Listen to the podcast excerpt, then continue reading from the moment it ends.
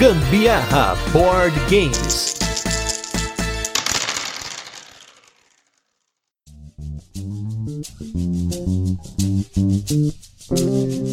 Fala galera, beleza? Aqui é Gustavo Lopes, Gambiarra Board Games, hoje com mais um turno de comentários. Esse programa no qual a gente fala sobre assuntos relacionados a jogos de tabuleiro que não entram nos nossos episódios semanais. E hoje eu vim aqui para mostrar para vocês um conhecimento de finesse. Hoje a gente vai fazer aqui um manual de como você organizar as suas jogatinas, como você ser um host de primeira. E para isso, claro, eu tinha que trazer os caras que eu conheço que são os maiores hosts da podosfera Fera, né, que grava comigo aqui, os tabuleiristas, os jogadores, os organizadores de evento. Vocês já conhecem ele, vocês já conhecem eles no plural. São caras aí que estou com eles toda sexta-feira praticamente. É a minha balada, a minha noite de sexta-feira é com eles. Eu estou aqui do meu lado esquerdo, ele que volta mais uma vez, ele que é o medalha de ouro em participações aqui no Gambiarra. Eu estou com Sandro Campagnoli do Borzenburg. Tudo bem, Sandro? Tudo bom, pessoal? Bom dia, boa tarde, boa noite. Vindo para com vocês mais uma vez hoje com o nosso parceiro parceiraço aí, que tá sempre com a gente nas baladas, né, pessoal? E aí para falar realmente de várias coisas aí relacionadas à hospitalidade na mesa, né? As experiências boas e ruins, né? Porque também tem experiência ruim, né? E do meu lado direito eu estou com ele que tem um lounge de board game e entretenimento na casa dele. Um negócio assim fino, coisa que eu nunca tinha visto até então, assim, pelo menos meus companheiros aí de jogatinas, a galera que eu conheço aí. Quando eu vi, cara, é um negócio assim fenomenal, ele vai contar um pouquinho dele da experiência dele em receber recepcionar jogadores e conquistar pessoas para o nosso hobby. Eu estou também do Boards Burgers, mas estou com o Diego Alfaro. Tudo bem, Diego? Fala, Gustavão. Diego Alfaro na área aqui. Hoje vamos conversar um pouquinho aí sobre como ser um host, regras de etiqueta e tudo mais, né? Espero conseguir contribuir à altura aí para o seu belíssimo podcast. E como já comentamos aqui, a ideia de hoje, eu fiz um estudo muito grande aqui antes de começar esse episódio. Foram semanas de estudo de etiqueta, de finesse, de como organizar um bailes de gala, festas de arromba e tudo mais. E para isso hoje a gente vai tentar fazer esse manual de etiqueta do host da noite de jogatina. Para você que tá aí sempre pensando, nossa, o que que eu faço? Como que eu organizo? Quais são as comidas? Como que eu faço para montar essa, a minha noite de jogos? Então hoje a gente vai começar aqui dividindo em algumas etapas. Acho que a primeira etapa é você convidar, né? O convite tem que ser algo assim para conquistar as pessoas que vão ser convidadas, né? Porque a gente muitas vezes convida pessoas que já jogam, mas quando você quer convidar aquela pessoa que nunca jogou, você quer conquistar ela, fazer com que ela abra seu coração para os jogos de tabuleiro. Minha primeira pergunta, gente, quando vocês mandam convite, vocês mandam em papel linho, vocês contratam um caligrafista, como que funciona o convite quando vocês vão convidar pessoas para jogar com vocês? No meu caso, né, galera, eu tento assim abranger o máximo de pessoas possíveis, né? Acho que isso aí é até uma questão que a gente aprendeu aí nos nossos eventos e é até o espírito ali do nosso canal, né, do, do Board Burgers de tentar agregar mais a galera. Então eu tento fazer aquela rotação da galera em casa, né? E aí também vai depender muito aí dos jogos que eu quero colocar na mesa. Se for um jogo mais pesado, né, de médio para pesado, não dá para chamar aquele novato, né, um cara que nunca jogou, é, ou pessoa que você já conhece, já sabe que não curte muito, né, um determinado tipo de jogo, se é euro, se é Mary, se é pesado, se é leve. Então você tem que ter aquele, é como se fosse um sommelier de jogos, né? Você tem que saber agradar cada pessoa de acordo com o gosto dele, né, ou dela. Eu sei que isso é, nem sempre é a realidade da galera, né? Muitas vezes a pessoa mora no interior, então não tem tantas pessoas para convidar e aí tem que chamar quem tem ali para jogar. Mas se você tem essa chance, essa oportunidade, você pode ir testando a galera, né? Vendo se a pessoa gosta mais de determinado gênero, se gosta daqueles jogos que tem mais interação ou menos interação, e aí você passa a convidar a galera especificamente para aquele joguinho novo que chegou para você ou aquele jogo que você queria colocar na mesa e já faz muito tempo que tá parado lá pegando pó na na, prateleira. É legal também lembrar, o Diego participou comigo, né? Acho que quando a gente começou o grupo Boards and Burgers, que na verdade não existia nem canal, e a gente começou aqui a convidar as pessoas, né? A gente queria montar um grupo que realmente abrangesse todos os grupos de Curitiba para que pudesse virar um único grupo, como acabou virando, na verdade, para fazer com que o pessoal jogasse. Então esse é nosso convite, bem no comecinho, até serve como sugestão, né, pro pessoal que tá começando aí, pô, tô na cidade, quero convidar o pessoal para jogar, mas não sei como entrar num grupo, não sei como, né, enviar esse convite. Então é uma, uma estratégia estratégia que funcionou bem é você criar um pequeno grupo, né? Pode criar no WhatsApp, Telegram, qual seja a tua rede social que você queira utilizar. E daí o que acontece? Você, com poucas pessoas, você já pode convidá-las, né? Assim, digitalmente mesmo, né? A gente mandava, o Diego deve lembrar, lá no comecinho, quando a gente tinha bem poucas pessoas, né? Hoje o grupo tá lotado, já passou daquelas 273 pessoas que, que é o máximo do WhatsApp, mas na época que a gente começou o grupo, ele tinha ali 15, 16 pessoas, né? Que não se conheciam. Então eu mandava, assim, os convites. Eu me lembro até das partidas de Eclipse, colocava uma fotinho de Eclipse, assim, e colocava, ó, oh, pessoal, vagas do Eclipse aberta. Ó, já tem duas pessoas aqui, é, cabe até seis na mesa, cinco. Então vamos lá, vamos lá, quem que vai, quem vai entrar? Daí ficava aquele silêncio, de repente um, um via ali do grupo, ó, eu, coloca, me coloca, me coloca. Daí a gente ia colocando as pessoas na mesa, assim, até lotar. Daí quando lotava, é, né, daí pessoa vinha jogar e tudo, marcava o lugar e tudo mais. Até que isso depois, lá na frente, acho que depois de quase dois anos depois, ele virou o que a gente sempre fala aqui no, no canal aqui do, do ou até no próprio podcast do Gambiarra, já falamos várias vezes que foi o Trello, que era uma forma de convidar as pessoas de forma digital, mas em que o convite ele é aberto para todo mundo. Impessoal, né? Convite mais impessoal. É, você deixa a tua mesinha aberta lá. E daí quem quer entrar, entra, né? Tá todo mundo convidado, né? Isso é uma coisa que a gente pode falar depois, mas é uma coisa interessante, porque você não, não tá convidando, você não tá restringindo e nem fazendo acepção de pessoas. Você tá simplesmente abrindo ali, ó, pessoal, venham jogar comigo. E quem quiser gostar daquele jogo, daquele estilo, até como o Diego falou ali, pode ser um jogo pesado, vem o pessoal do pesado. Se for um jogo leve, vem o pessoal leve. Você deixa bem tipo, democrático ali aquela questão assim de definições e quem vai jogar, quem não vai jogar. Eu acho que fica bem legal a forma de convidar, né? É, essa é uma forma maneira de você organizar a sua noite em base do em jogo, né? Você tem um jogo específico, você quer chamar pessoas para jogar aquele jogo específico, né? Isso é interessante porque você pode estar tá montando uma noite de jogatina em cima do jogo e em cima até dos convidados, né? Por exemplo, você tem lá um seu grupo, né? Geralmente a gente tem o nosso grupo aqui, a gente não monta a nossa noite de jogatina com base nos jogos que a gente vai jogar. Geralmente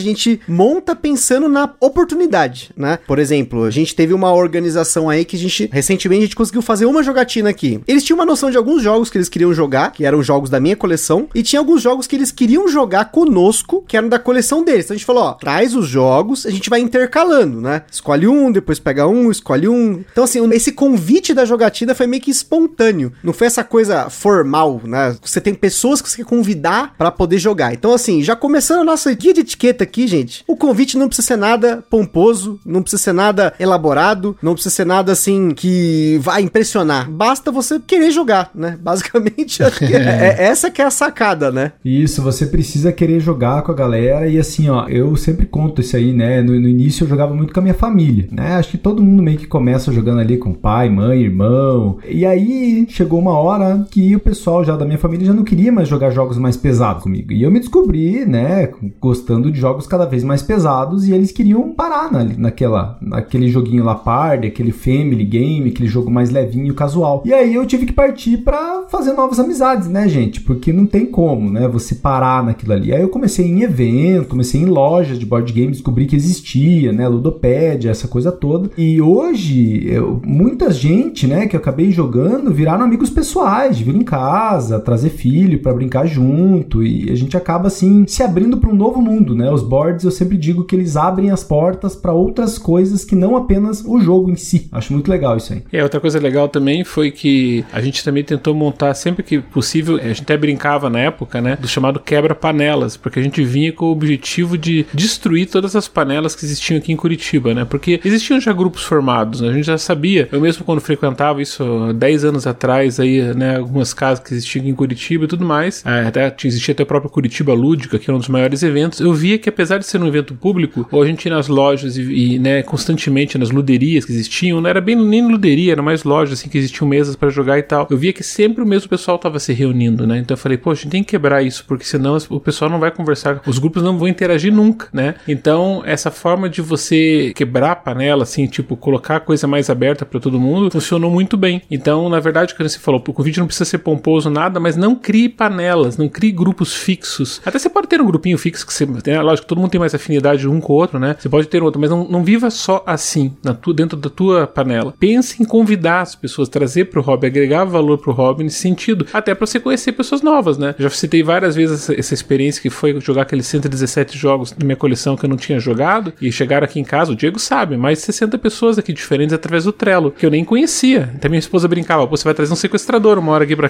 pra casa, porque, né, é, é, medo mesmo, né? É, tipo, você não conhece a pessoa, mas a gente não, a pessoa tinha que entrar no grupo primeiro, né? Uma experiência ali e tal. Mas era uma forma que a gente tinha de tentar quebrar isso, né? Fazer com que as pessoas começassem a jogar com as outras, mesmo sem conhecer e saíssem da zona de conforto. Porque geralmente você quer ficar na tua zona de conforto. Ah, eu gosto dessa pessoa aqui, então vou jogar sempre com ela. Só que assim, né? Foge todo o conceito de convite, de agregar. E sem, e sem contar também que tem jogo que não funciona com todo mundo. Tem gente que não suporta jogo mais leve, não quer saber de jogar party game. Essas... Eu amo, adoro. Uhum. O pessoal aí que me conhece sabe que eu gosto de jogo de destreza, jogo, gosto, gosto de jogo party. Gosto de jogo pesado também, Vital Lacerda, esses jogões mais cracudo, né? Que a gente fala uhum. o pessoal mais cracudo, jogo também, adoro. Mas eu gosto de tudo, entendeu? Tirando aquele cooperativo Dungeon Crawler lá, que daí esse não tem jeito. Mas tirando isso, gente, gosto de tudo. E eu sei que tem grupos que não funcionou um jogo que era muito bom. Eu tava no aguardo, fui jogar aquela mesa, putz, aquele grupo lá não funcionou bem. E aí eu fui jogar com outro grupo e funcionou perfeitamente bem. Então você tem que ter essa sensibilidade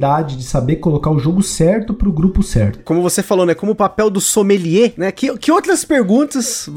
Essa é pergunta pro Diego, que o Diego falou a palavra sommelier, né? Eu gostei dessa, dessa palavra, porque na verdade o sommelier é o cara que conhece tudo, que vai falar: olha, você vai gostar desse jogo com esse vinho. Não, não, claro, por favor, a gente vai falar mais daqui a pouco da comida e tudo mais, né? Mas que outras perguntas, Diego, por exemplo, você faria aí na hora de pensar nesse convite? O que, que você pensa quando você vai fazer essa jogatina na sua casa com pessoas novas? Vamos pensar geralmente pessoas novas que é, a, a, gente tá pensando aqui agora, né? A, a, pandemia afrouxando, as coisas melhorando, tá todo mundo se conhecendo, né? Eu uhum. acho que tem muita gente que se conheceu durante esses dois anos via WhatsApp, via grupos de board game, até mesmo lá no Boards Burgers ou até através de outras mídias. Pra pessoa que tá pensando aí, eu quero organizar, que perguntas que essa pessoa tem que considerar na hora de montar esse convite pra galera? Não convite per se, né? Mas o convite pensando assim, como eu vou convidar? Né? O que, que eu tenho que considerar na hora de convidar? Sim, sim. Bom, primeira coisa, né? Eu acho que você tem que considerar ali a questão da distância da sua casa para onde as outras pessoas moram, né? Se vai jogar na sua casa, se você vai rotacionar, né, a casa da galera, então cada vez vai ser jogatina no lugar, vocês vão jogar numa loja de board game, essa loja fica aberta até que horas? É qual horário, né? Às vezes a galera só pode jogar à noite, a loja fecha às 8 da noite, você vai chegar lá às 7. Poxa, você não vai conseguir jogar jogo nenhum ali, né, em uma horinha. Então, em geral, eu, eu jogo mais na minha casa, né? E tem uma coisa muito importante que é assim, se faltar alguém, será que eu consigo repor essa mesa? Porque tem jogos que a gente sabe que rodam melhor exatamente no número X de jogadores, né? Uhum. Eu sempre falo que quatro jogadores é o número mágico pro board game. Difícil um jogo que não rode bem em quatro. Claro, existem, né? Mas se você pegar todos os jogos do mundo, eu acho que quatro é o número mágico ali que, em geral, vai rodar bem. É, e aí você quer que tenha quatro pessoas e eventualmente você chama a pessoa e ela não pode ir. E aí? Você consegue repor essa mesa rápido? Tem algum backup ali? Mais gente que gostaria de jogar, né? Que mora perto de você ou que você consegue chamar? Então acho que isso é, é uma pergunta bem legal, né? De você ter isso em mente. E, e assim, outra coisa que eu acho interessante, né? Eu como host, que geralmente os jogos são aqui em casa, se alguém deixa de aceitar o teu convite por várias vezes, né? Você chama a pessoa, a pessoa não vem, dá uma desculpa, sem uma justificativa, ah, eu não tô afim hoje, ou vou fazer tal coisa. Você deixa de convidar essa pessoa a partir de quanto tempo, né? Depois de quantas vezes? Eu sou isso, cara. Eu, eu chamo a pessoa duas, três vezes, a pessoa não vem, bom, agora eu espero que a pessoa me chame, né? Pra jogar. Porque uhum. também cansa, né? Você cansa de ficar chamando a pessoa sempre. Sim, orra. Aí tem as questões, né? De você ter vantagem de você ter grupo fixo, né? Se você é, é, mora num prédio, né? Você já tem é, convite prévio, né? Das pessoas, já tem data e hora marcada. Isso é uma vantagem, né?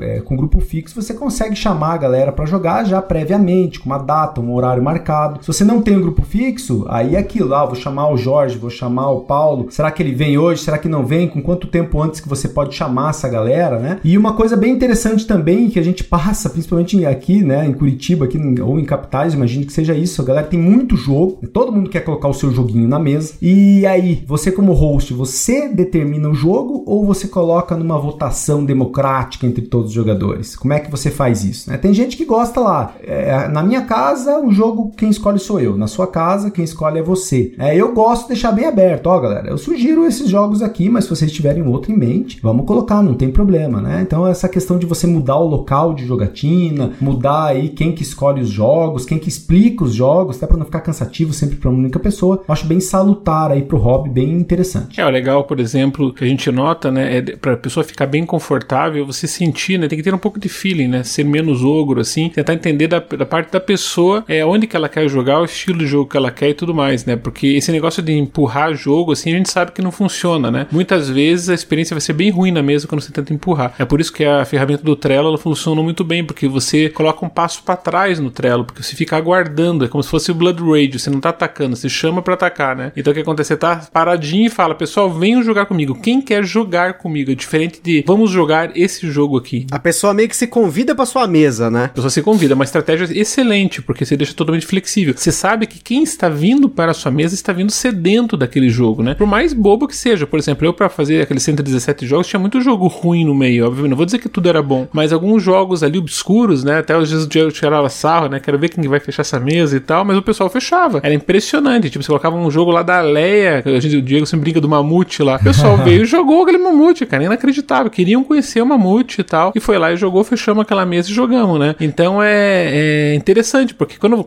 você sabendo que a pessoa está vindo para jogar o jogo do mamute, mesmo ela não sabendo o que ela vai encontrar, mas ela deu uma lida, ela gostou da arte, alguma coisa assim, pô, te dá uma maior satisfação. E a mesa vai rodar bem, porque a pessoa veio com a intenção de jogar. Não é assim, chegou aqui na hora. Acho que a pior coisa que pode acontecer, até como regra de etiqueta, é você ir despreparado. Tipo, chegar na mesa e falar assim: e aí, pessoal, o que, que nós vamos fazer agora? Tipo, isso aí é a pior coisa que tem. Você vai surpreender a pessoa, a pessoa não vai saber dizer não, porque você vai estar na mesa, vai, ah, vamos jogar agora aqui, deixa eu ver aqui. Vamos citar aqui um exemplo aqui no jogo, né, pesado, por exemplo, né? Vamos jogar aqui madeira, por exemplo. Putz, mas a pessoa não tá afim de jogar madeira aquela hora da noite que ela veio aqui, né? Ou talvez ela não esperasse jogo assim, um euro tão pesado, né? Ela queria jogar uma coisa mais leve. Então, você surpreender a pessoa assim, já de cara, a, a gente tem que se cuidar até nos eventos do Boards Burgers, né? Tentando identificar o perfil das pessoas para colocar os hosts com jogos adequados para aquelas pessoas que vão sentar na mesa, né, Diego? A gente sempre tenta esse cuidado, Sim. que já aconteceu no evento, né? Depois a gente até criou esse elemento ali, digo o que você gosta, você gosta de euro pesado, family e tal, por quê? Porque já teve mesas assim que a pessoa sentiu um pouco desconfortável, porque chegava lá, putz, mas daí teve que ficar na mesa com um cracudo, como o Diego fala, né? Com um cara ali que vai ficar jogando Lisboa, depois vai colocar mais um jogos de horas e horas ali, né? Um Game of Thrones, por exemplo, vai ficar seis horas jogando ali, a pessoa não tava querendo jogar esse tipo de jogo, né? Então, esse conhecimento, acho que a gente pega com o tempo, tá? Eu já vi muita mesa errada sendo formada por causa disso, muita experiência frustrada realmente, porque o host não tem essa sensibilidade de enxergar o que a pessoa quer e quer imputar um jogo que ele quer conhecer, o que ele quer rodar na coleção dele. Ah, eu quero jogar esse jogo aqui, tudo um monte de vezes sem jogar, então eu vou impor aquilo ali. Mas daí não funciona. Então, por isso que esse pré-trato, né, que é quase um pré-contrato ali da mesa que você vai fechar, aonde vai ser, essa questão de estar longe. E a gente viu que também eh, tem um relacionamento aqui na cidade, Curitiba é uma cidade bem grande. E o que acontece? Tem bairros que são realmente bem afastados, né? Não é como São Paulo, obviamente, você fica horas e horas indo pra ir na casa da pessoa. Mas, né, mal bem, pegando um trânsito mais ou menos, né? Por exemplo, o William. O William, agora ele tá no Canadá e tal, mas o William era uma casa que tava muito distante da minha e do Diego, muito distante, quase uma viagem para chegar lá no William, né? Então, geralmente, não jogava tanto no William. Eu até fui um dos mais joguei na época e tal. Tinha muitos jogos, queria conhecer e tal, mas é, era uma pessoa assim que, putz, já não tava muito dentro do meu radar ali, porque a casa dele era muito distante da minha, né? E a gente geralmente tende a chamar as pessoas e convidar quem tá nessa proximidade. Então, isso que o Diego falou tem muita validade mesmo, porque geralmente o pessoal acaba se relacionando em regiões muito mais próximas. E quando se convida essas pessoas, já, já se supõe que elas vão vir jogar, elas vão, né? E às vezes você convida uma pessoa que tá morando muito longe, daí vem essas desculpas, né? Ah, mas agora não dá, agora, né? Não, não foi possível. E essas desculpas, elas também não são positivas no, no, no geral, né? Porque daí começa a gerar esse tipo de atrito, né? Você convida a pessoa, a pessoa não quer na primeira vez. Na segunda vez também é, fala que vai e ele não vai. Então, tentar evitar esse tipo de situação, né? Por isso que eu, eu não gosto de convidar para jogar determinados jogos. Eu falo, ó, oh, pessoal, tem esses jogos aqui, quem tiver afim, vai lá e joga, né? Ou você tá afim de jogar esse tipo de jogo, mas geralmente a pessoa, ela tem medo de dizer não, né? Esse é o problema. É, isso é uma coisa para analisar, pra gente discutir aqui, porque às vezes você vai falar pra pessoa, a pessoa dizer não, ela sabe que você não vai convidar mais. Então ela acaba dizendo sim pra um jogo que ela não gosta, entendeu? Como fui uhum. eu lá com o Gloomhaven, lá, o famoso Gloomhaven do, do William, lá que a gente quis conhecer e tudo. Mas o William não tem culpa nenhuma, aqui a culpa foi nossa, a gente queria conhecer. Mas chegou uma altura daquela campanha que a gente não tá mais aguentando, né? E a gente não sabia dizer não, que a gente tava começando, a gente não tinha a liberdade que a gente tem com o William hoje, né? Então chegava assim, pô, será que a gente terminava o jogatina, eu falava com o César, que era o companheiro que tava jogando lá, César, vamos falar pra ele pra parar? Putz, cara, não, mas vamos dar mais uma chance, não, esse, coitado, o cara tá, tá, tá, tá, né, tá todo motivado, querendo mostrar o Gloomhaven pra gente, sabe? E aquilo se consumiu a gente cinco sábados penosos, Sim. Penosos, tá? Não foram sábados agradáveis, a gente não conseguia dizer não, entendeu? Foi muito difícil, né? Por isso que a experiência que eu falo foi bem aproveitada no sim. Eu posso dizer, eu não gosto do Gloomhaven, mas eu joguei cinco vezes, então tá, não, não era jogando mais que eu ia gostar, né? É, tem que saber montar um menu, né? Um menu de Sim. jogos para aquela jogatina, né? Tinha até um site, eu nem sei se ele existe mais, chamava boardgamemenu.com, que você consegue, tipo, importar seu perfil do BGG e você coloca lá jogos família, não sei o que, prato principal, acompanhamento, e ele monta tipo um menuzinho para você imprimir com algumas opções de jogos. É bem legal. Ele tenta pegar aí parte da experiência da classificação dos jogos no BGG, com base nas informações que você coloca, e aí você monta um menu para imprimir, assim, é muito legal. Eu sempre quis fazer isso, mas eu não sou o host que monta menu. Geralmente eu sou um pouco mais rústico, é mais improvisado no meu caso, né? Não sei vocês, mas eu preciso, assim, me, é, essa questão de chamar a galera para jogar um jogo, né? Eu preciso estudar o jogo de novo, né? Eu tenho tanto jogo aqui que eu não tenho como pegar, assim, é, são poucos, tá? Pouquíssimos jogos que chegou hoje, ah, coloca esse jogo na mesa. Cara, você tem que me dar uma meia hora e pra eu relembrar as regras desse jogo, entendeu? Ah, não tem como. É muito, a gente tem muito jogo, né? Isso aí vai acontecer quando você roda, coloca muitas vezes o mesmo jogo na mesa. Só que não acontece com a gente, né, cara? Tipo, jogar um jogo de novo, Sim. o tempo, né? É, Gustavo Gambiar que joga assim 10 vezes por dia, Eita. tudo bem, é uma coisa. o mesmo jogo, né? É. O cara, viu, Diegão, ele é o único cara que consegue é, gastar 2 mil reais pra uma coleção de 130 jogos e, aí, e, outra, e outra, e consegue rodar o mesmo jogo 50 vezes. Tipo, eu, eu quero entender quando que o Gustavo trabalha, entendeu? Isso, eu também, cara. Deve ser aqueles 11 caras lá dele, sabe? Que ele manda trabalhar e fica em casa. Não, eu, eu, preciso me preparar, cara. Eu preciso rever o jogo, no mínimo ali 20 minutos ali perco para relembrar do manual, às vezes até ver um videozinho, né, para relembrar, Sim. um vídeo às vezes até nosso lá do nosso canal mesmo, para relembrar assim, como é que eu, como é que eu jogo? Ah, tá, lembrei, tá, beleza. Claro, é muito mais fácil. Você já jogou o jogo, você relembra tudo rápido, né? Mas vai gastar ali no mínimo uns 20 minutos ali para você relembrar. Não consigo, ó, coloca na mesa aí, vamos jogar. Não, não dá, né? Tem que ter uma preparação antes, né? Até entra no nosso próximo tópico, né? Que seria o planejamento e a preparação. Uma vez que assim, ó, já tá convidado, já tá confirmado, o convidado já deu lá o, o seu RSVP, né? Já fez a resposta do seu convite digital ou do seu convite em linho aí, não sei como que vai ser o seu convite, se vai ser chique, ou se vai ser só uma mensagem no zap lá, vamos jogar, vamos, demorou? Como que começa o preparativo? Qual, tem dress code definido? Você vai ter o um menu definido, assim, físico? Como que vocês montam aí a preparação da jogatina até o momento, né? Isso já começa do momento que confirmou a jogatina até o momento, um minuto antes dos convidados chegarem. Dress code é, é engraçado, né? Porque, por exemplo, a gente vai na casa do Fado, elas têm que tirar o sapato, tudo, tem que Sim. colocar, só, coloca, só falta colocar um roupão, né, cara? E, entendeu? Aqui também tira o sapato também.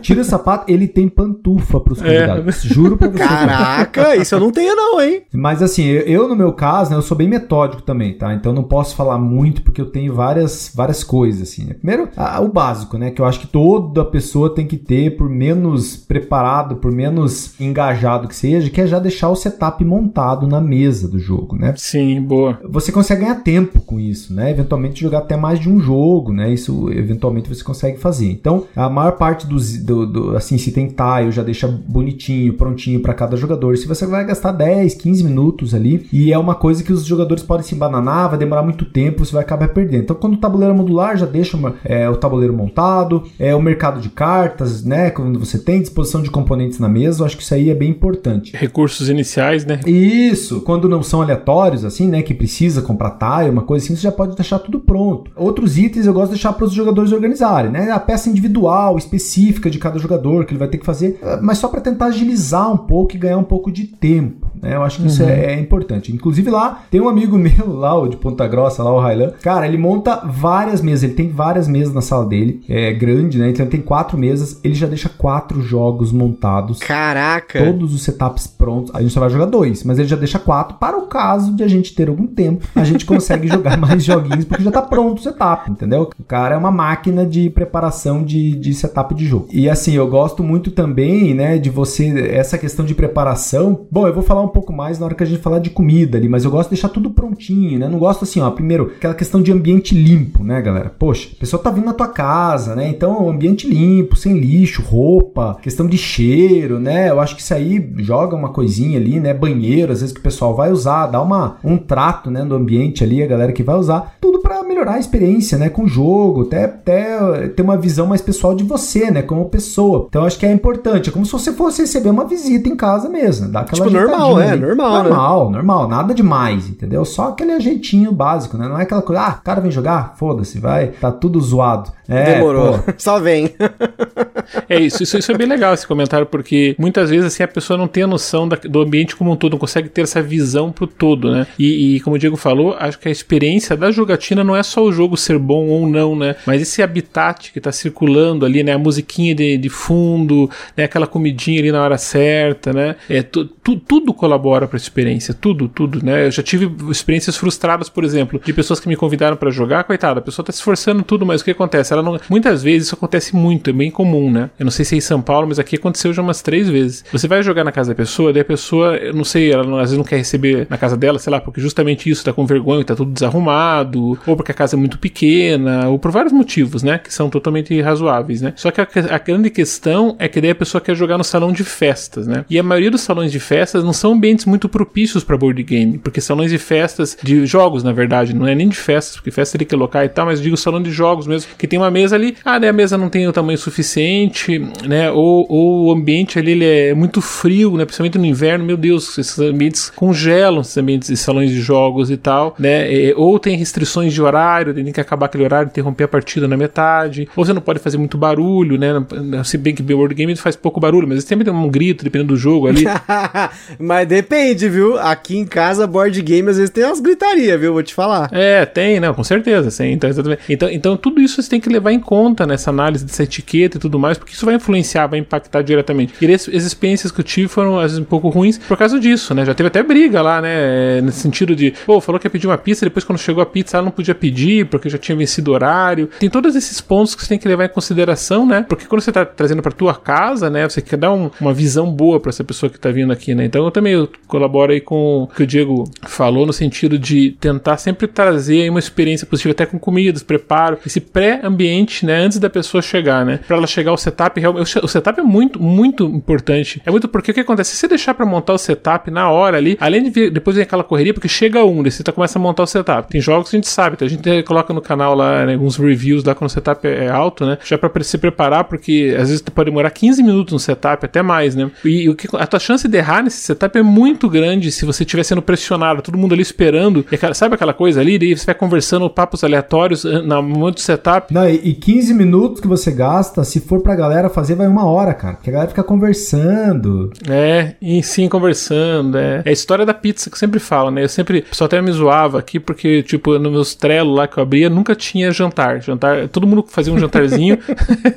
todo mundo falava, na casa do Sandro não vai ter jantar, pessoal. Não adianta, já, já vão comido, sabe? Falei, não, já venham comido, porque essa experiência com pizza, pessoal, além de ter esse ambiente cheio, cheiro da pizza no meio, é, interrompe ali o negócio, fica aquele cheirão de pizza. Daí, não adianta, é, pizza é pizza, vai ter cheiro de pizza, não que seja ruim, mas tipo, no meio da jogatina ali, né?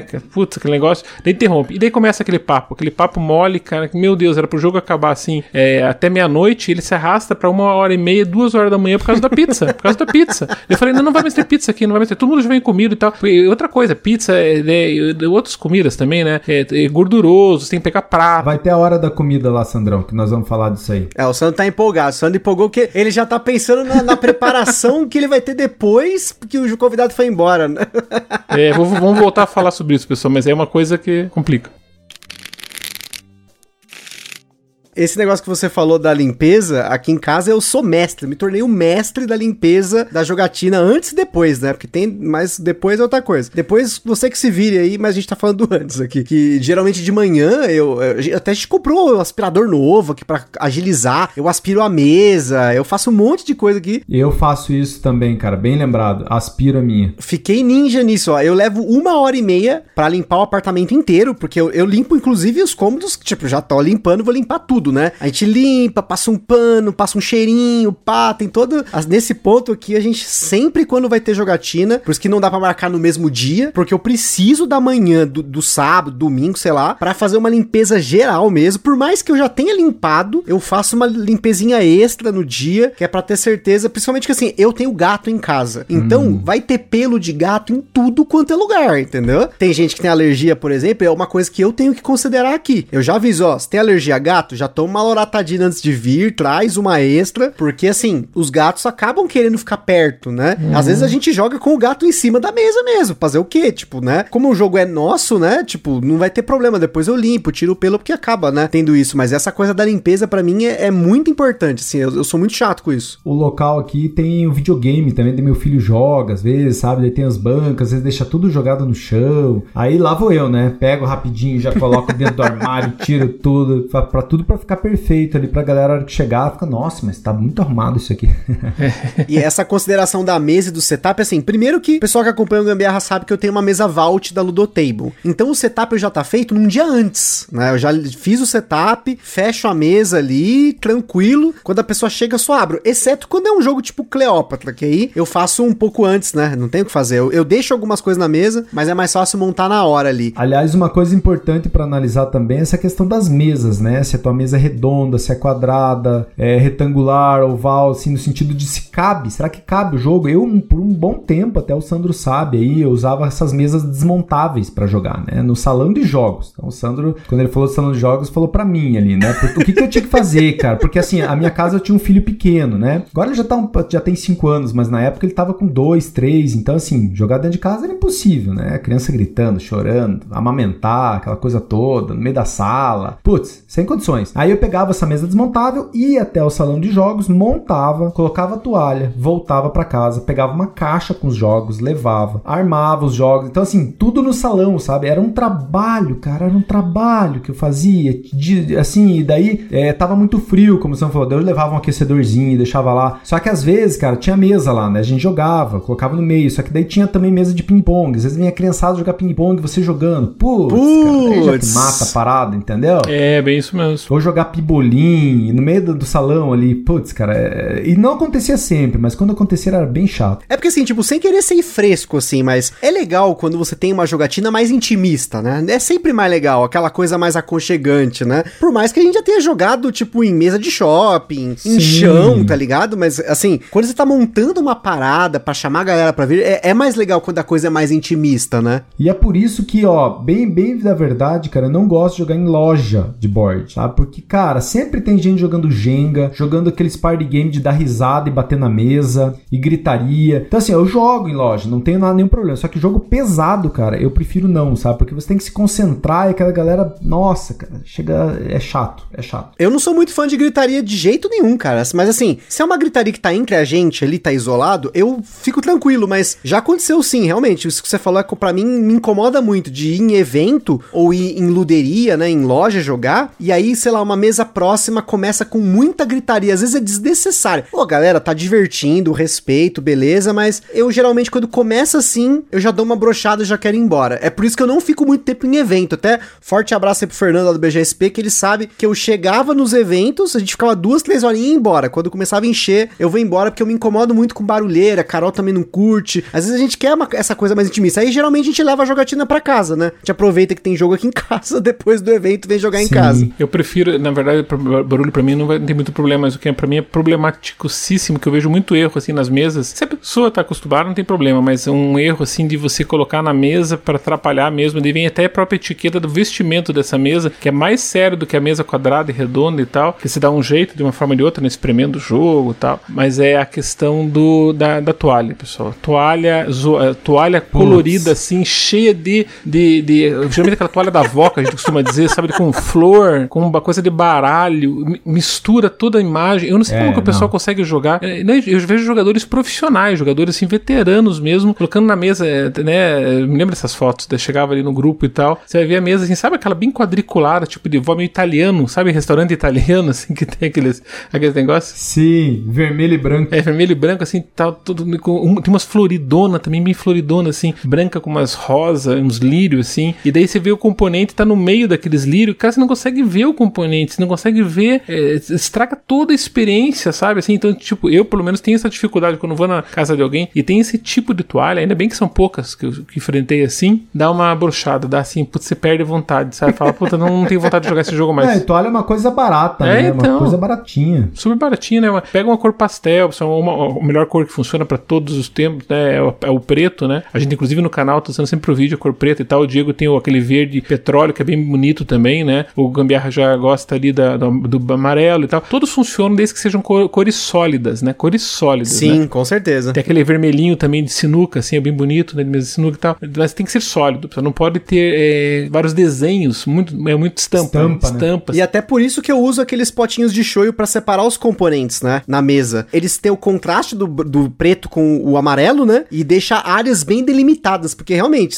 ok, é, você tem uma cor sólida, mas eu vejo a galera com aqueles potinhos que são coloridos, né? Os porta-componentes coloridos. Eu não sou muito fã de porta-componente colorido. Primeiro que, sei lá, eu vou pagar 100 reais e eu paguei, sei lá, 2,50 em 50 potinhos de shoyu. Eu sou fã da gambiarra do potinho de shoyu. E o potinho de shoyu, como eu falei, ele delimita o- o- a área, ele fica aquele negocinho preto e tal, e me facilita muito, né? Se vocês verem nas fotos lá no, no nosso Instagram, é muito fácil de você saber aonde estão os componentes. Até mesmo, tipo assim, sei lá, o cara tem uma reserva. Tem jogos aí que você tem uma reserva de coisas, né? Vou falar do Anacron, né? Porque 40 minutos de podcast tem que falar de Anacron e tal, né? Tá complicado. no Anacron, por exemplo, você tem lá os cubinhos, né? Que você vai pegar durante o jogo, os pontos de vitória. Então eu deixo um potinho só pra pessoa pegar isso. Pra ela deixar separado os recursos dela. Fica até mais fácil dela manejar durante o jogo, né? Uhum, é, essa questão dos acessórios na mesa também, eles acabam entrando como forma aí de trazer uma boa qualidade de jogatina também, né? Acho que todo mundo tem que pensar nisso também, porque é muito ruim componente jogado na mesa de qualquer forma, né? Principalmente quando são jogos assim, tipo um agrícola, assim, são jogos assim que você tem muita quantidade de componentes, né? bastante mesmo. Então você tem que tomar cuidado, assim, para ter uma mesa bem limpa, não só no sentido de limpeza, que nem vocês falaram, aspiram e tudo mais, mas limpa no sentido, assim, clean de visualização, né? Que tudo isso também faz parte da jogatina, assim, aquela coisa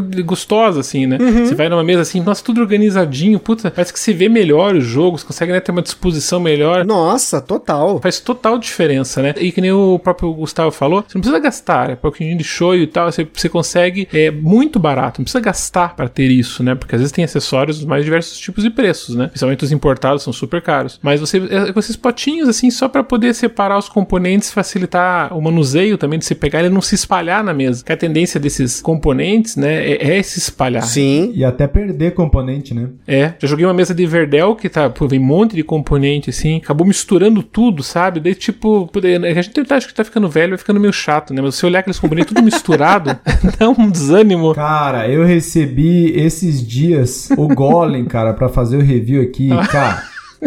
O Fábio colocou tudo num sacão, cara. Todos os componentes num saco único. Não, mas é que VDS, é que VDS, ele tem, ele tem uma desculpa, que ele, que ele acabou de VDS. né? Ah, mas que desespero, cara. Meu Deus. é desespero mesmo. Eu vi aquilo.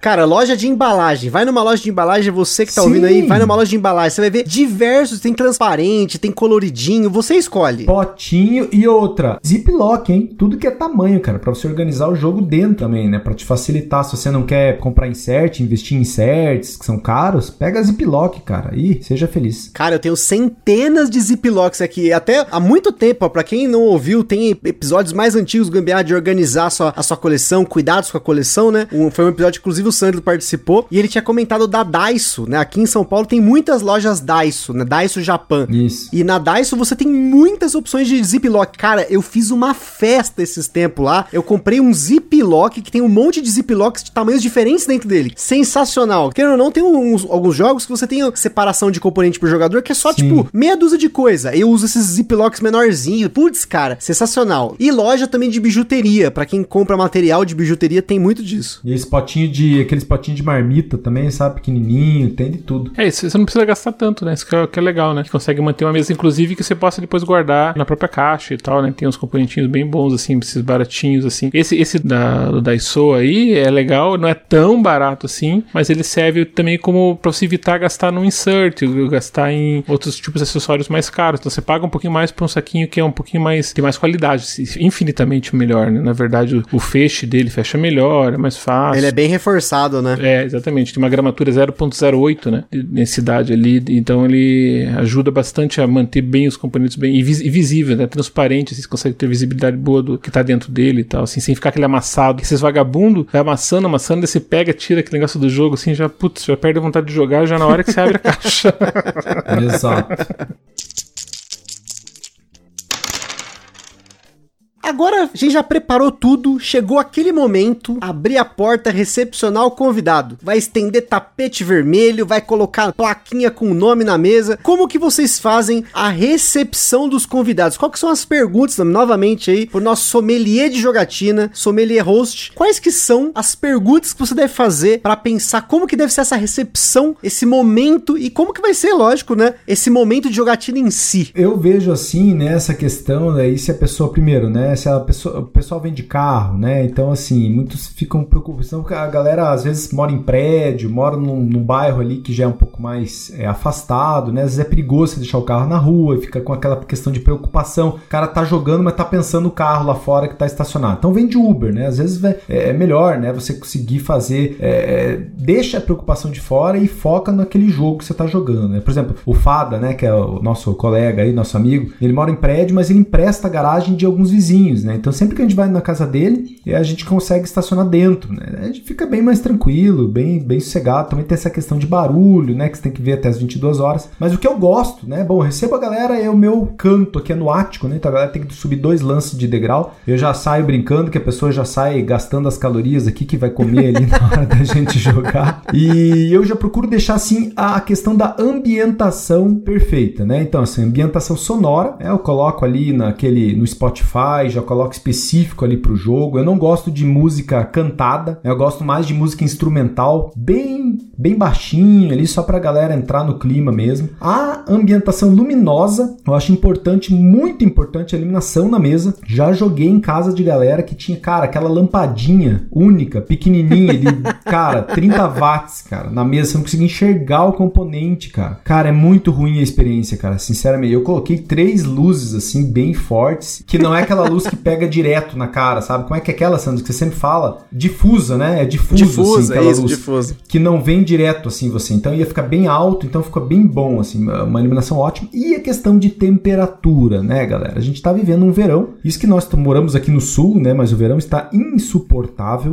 E aí você tem que ver, se tiver muito quente, você vai usar ventilador ou ar-condicionado? Né? Ar-condicionado, claro que é mais caro, e ventilador nem sempre você pode usar, porque tem componentes com cartas, né, ventilador de teto, tem toda uma, uma complicação. Vou abrir janela, vai entrar mosquito, tem toda uma questão aí que você tem que analisar. Tá muito frio? Vai ligar o aquecedor ou vai pedir pra galera trazer blusa? Como é que você vai fazer, né? Então, assim, o frio ainda eu acho que você consegue lidar melhor, né? Que a galera coloca roupa. Concordo. O calor, é difícil você lidar com o calor, cara. Como é que eu faço né, pra lidar? Eu aqui no meu ático, cara, eu gastei horrores pra colocar um ar-condicionado, cara. Horrores, cara. É, mas falei, não, tem que ter, cara, porque imagina o ático pega sol direto, cara. A questão do calor é muito intensa, intensa demais, sabe? Mas acho que o principal é deixar o pessoal bem à vontade, sabe? Ah, mostra onde é que tem copo, onde é que tem a bebida, onde é que tá os petiscos, onde que eles podem deixar os pertences, faz uma brincadeirinha ali já pra quebrar o gelo, né? Pra galera inicial ali que nunca vem na tua casa, ou que é pessoal mais introvertido, né? Mais envergonhado, e deixa a galera livre ali, deixa a galera fazer o que gosta ali, né? Porque senão não, não tem nada pior do que você se sentir pisando em ovos, né? Quando você vai na casa de alguém. Então, eu gosto de tentar tratar a pessoa assim da forma mais leve possível para que ele aproveite a experiência como um todo. Eu acho que a dica é você colocar justamente isso, é onde estão posicionados cada uma das coisas, né? Porque geralmente o pessoal traz sua bebida, daí eles sabem onde colocar, né? Então, ó, vai ali na geladeira, a geladeira fica aqui, o banheiro está aqui e tal, que você deixa ela mais confortável. E quando chega no momento de ir no banheiro, uma coisa, ela não precisa interromper a jogatina, né? Perguntando, é, ó, pessoal, é, tá, tá, onde que fica o banheiro e tal, daí a pessoa já se desconcentra, não, ela simplesmente vai lá no banheiro e, e pronto, né? Então isso é legal. É bom também uma coisa importante que eu vejo, assim, a questão do banheiro, até que ele não esteja muito para lado de dentro da casa, né? Você evitar esses banheiros muito é, reclusos, às vezes não tem jeito, é paciência, né? Mas quando você tem, quem não tem lavabo, por exemplo, pode colocar um banheiro mais próximo e tal, mas indicar isso porque às vezes você vai entrar dentro da casa e isso é um desconforto que eu vejo muita pessoa passando desconforto. Por isso que eles a maioria das pessoas acaba optando por salões de jogos e ambientes externos na casa, porque a tua casa é um ambiente super intimista, né, pessoal? Então, e banheiro é uma coisa assim, muitas vezes dependendo da casa, que tem poucos banheiros, um banheiro único, exclusivo, ou dois banheiros e tal, vai ter que invadir a área ali onde tá tua esposa, teus filhos e tudo mais, né? Então, esse negócio da casa é bem delicado, né? Então tem que tomar bastante cuidado com isso para deixar já o ambiente preparado, já tua esposa ou marido, companheiros e tal, deixar assim já avisado, principalmente quando não jogam, né? Por exemplo, minha esposa não é sempre que ela joga, né? ela joga metade da jogatina, metade ela não joga. Então as pessoas que vêm aqui em casa não querem saber. Então você vai tirar um espaço da tua família para essas pessoas que estão entrando ali. Então, é, é, por sorte, a gente criou um ambiente aqui de jogatina que ele fica afastado, assim, da. A minha esposa pode transitar naturalmente e tal, que não invade o espaço da jogatina e tudo mais, né? Mas eventualmente no uso de banheiros, para quem não tem, isso aí pode ser um desconforto, porque você vai ter que acessar a casa, ele vai poder encontrar com o teu próprio, né, teu próprio companheiro lá e tal. Enfim, tem que tomar esses cuidados, preparar esse ambiente, assim, já conversando com as pessoas que estão na casa, como que vai funcionar a dinâmica, né? Porque isso aí eu já vi bastante gente ter estresse. É por isso que muitas vezes esposas, maridos e tal, evitam de trazer jogatina para dentro de casa, sabe? Muita gente já ouviu falar isso, né? Não dá aí, minha esposa não gosta, meu marido não quer, né? Então, quando não participam da jogatina principalmente.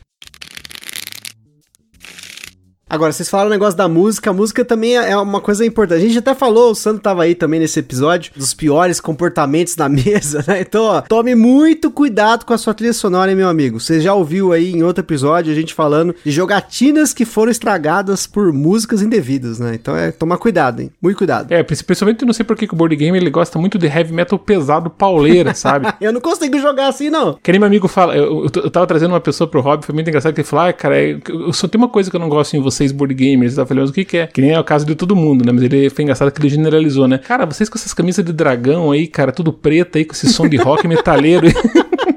Falei, pô, isso é um clube de rock, é um metal pesado. Por que não coloca um rockzinho, um Air Clapton, uma coisa chique, elegante? Não, vão lá com essas metaleiras aí, sabe? É, aquele pelo amor de Deus, então ninguém aguenta esse tipo de coisa, né? Então, o pessoal, é que nem o Diego falou, uma coisa legal, música mais instrumental, menos cantada. Cansa, né? Eu fico prestando atenção na letra, é isso que fode. Isso, isso mesmo. Por isso que não é bom e vai cair num determinado estilo, né? Agora a música instrumental ela tem geralmente o poder de ser um pouco mais generalista, né? Então ela vai ali numa mais, mais com o objetivo de ambientar e obviamente, né? Sempre que se puder colocar uma música mais a ver com o jogo em si, com a temática do jogo, tudo ele funciona bem legalzinho, né? Se bem que também passa um tempo e enjoa, né? Porque aquela coloca a música medieval, vou jogar lá o Troaca, lá lançou ontem na nossa live lá de ah tá, colocar a música medievalzinha, tá? Tá beleza. Vai uma vez, vai segunda vez, chega a terceira, você não aguenta, não aguenta mais não, aquela não. flautinha, né, cara?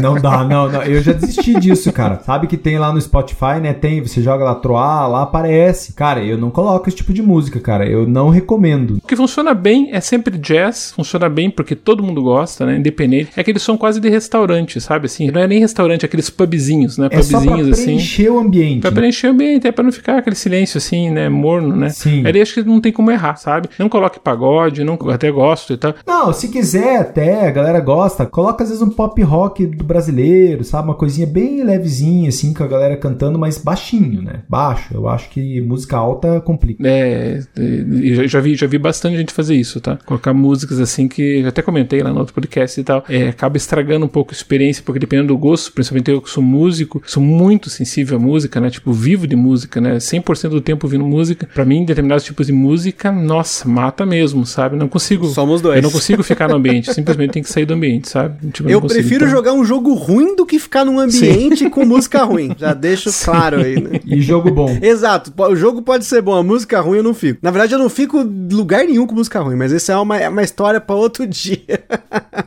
Agora, uma coisa aqui, ó. Etiqueta de telefone na mesa. Qual ah, que é a ah, etiqueta cara. do telefone? Essa daí, ó, a minha mesa é uma mesa bem preparada, né? Então, assim, vocês não conhecem ainda, mas vão conhecer. Ela tem até carregador, né? Ao redor dela. Ela é aquela mesa eletrificada, né? Então, ela tem lá por dentro, tem aqueles LEDzinhos e nas laterais tem aqueles é, cabinho USB, né? Pra você poder carregar. Mas, cara, sinceramente, eu gostaria que ninguém pegasse o celular durante a jogatina, cara. Não tem nada uhum. mais broxante, mais, assim, horrível pro host, né? Que tá explicando o jogo, principalmente na hora da explicação, cara. Você tá explicando, o cara pega o celular e fica olhando o celular. Putz, cara, daí você já fica, putz, tá chato, né? Essa jogatina vai ser uma porcaria, né? Porque, pô, se na explicação o cara já tá olhando o celular, cara, você imagina. E daí na hora do jogo também, o cara pega o celular, sabe? Putz, e, e temos vários exemplos aqui, né? Várias pessoas aí, mas eu, eu, bem sincero, até eu pego o celular, assim, mas assim, nossa, o cara tá demorando muito lá na rodada dele, na, na uhum. hora que ele uhum. tá jogando, daí eu pego ali, dou uma olhadinha rápida e beleza. Mas, poxa, na hora da explicação, acho que é questão de etiqueta mesmo, até falta de educação mesmo você pegar o celular. Não, e nessa de etiqueta, né? Olha só, gente, você que vai procurar por esses manuais de etiqueta de festa, tem uma aqui que é muito boa, que é o convidado não deve chegar cedo. Mas, gente, no board game é o contrário, né? Quanto mais cedo você chegar, mais jogo você vai jogar, Cara, né? quando o cara chega 15 minutos antes do horário que eu marquei, eu falei, pô, esse é gente boa, cara. Esse cara é parceiraço mesmo. Chegou 15 minutos antes, cara. Beleza. Mas também tem aquela, né? Se for tão antes, também acaba incomodando, né, gente? Porque, por exemplo, eu sou uma pessoa assim, super metódica com relação ao horário. Então, por exemplo, se o jogo tá marcado para as 8, você está calculando que você vai terminar. Isso tudo que a gente tá falando, a limpeza da casa, arrumar isso aqui, arrumar a mesa, arrumar setup. Arrumar... Se a pessoa chega 15, 20 minutos antes, é desesperador, porque muitas vezes você não tá preparado ainda. Então, tua esposa ainda tava terminando de te ajudar a arrumar ali uma determinada área da casa,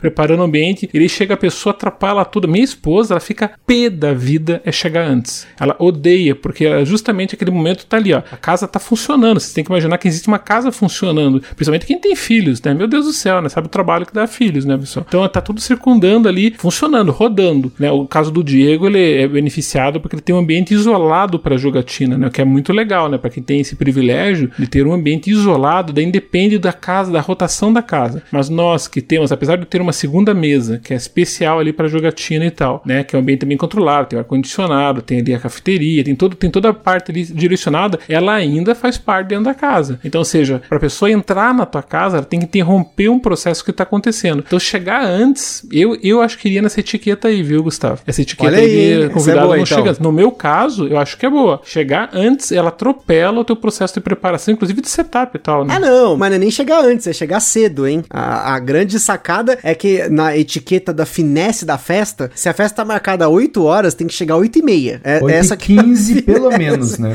8 e 15 pra 8 e meia. Não, é, é sacanagem também, porque daí no board game não pode acontecer isso. É verdade, aí não pode. Então, e é curioso, porque, tipo assim, a minha mãe, por exemplo, é, é dessas assim. Ela não quer chegar cedo em festa. E eu sou a pessoa que, assim, se marcou a festa 7 da noite, eu chego 7 e 1. Eu também. Eu não chego 7 e 15, eu chego 7 e 1, né? Sim, então, eu, eu acho que o board game funciona assim. Pode ter, né? Que eles falaram aí, pode ser um- que tem gente que gosta chegue antes e tal. Mas acho que chegar no horário é imprescindível para não atrasar a jogatina, né? E para você também não pegar a pessoa no, no- no pulo e tal, né? Que Sim. eu falei, né? Porque geralmente a jogatina necessita um pré-preparo, esse preparo leva um tempo e as pessoas que são pontuais, né? Que são metódicas, elas vão fazer o processo acontecer exatamente para você poder chegar no horário certinho, né? Isso aconteceu várias vezes, tá? Várias vezes. Isso foi bem, bem complicado. Às vezes a pessoa sai do trabalho, ela sai antes do trabalho. Não foi por culpa da pessoa, realmente ela não quer voltar para casa, ficar esperando, né? Então, eu, em alguns casos, a pessoa teve que ficar esperando aqui num, num negocinho aqui na frente, aqui, comendo algum negócio aqui que tem, né? Bastante coisa para comida, um Pizza Hut aqui que tá na frente de casa, um McDonald's que fica também aqui pé do lado, para ficar ali enquanto eu tava terminando de arrumar uma parada para poder subir, sabe?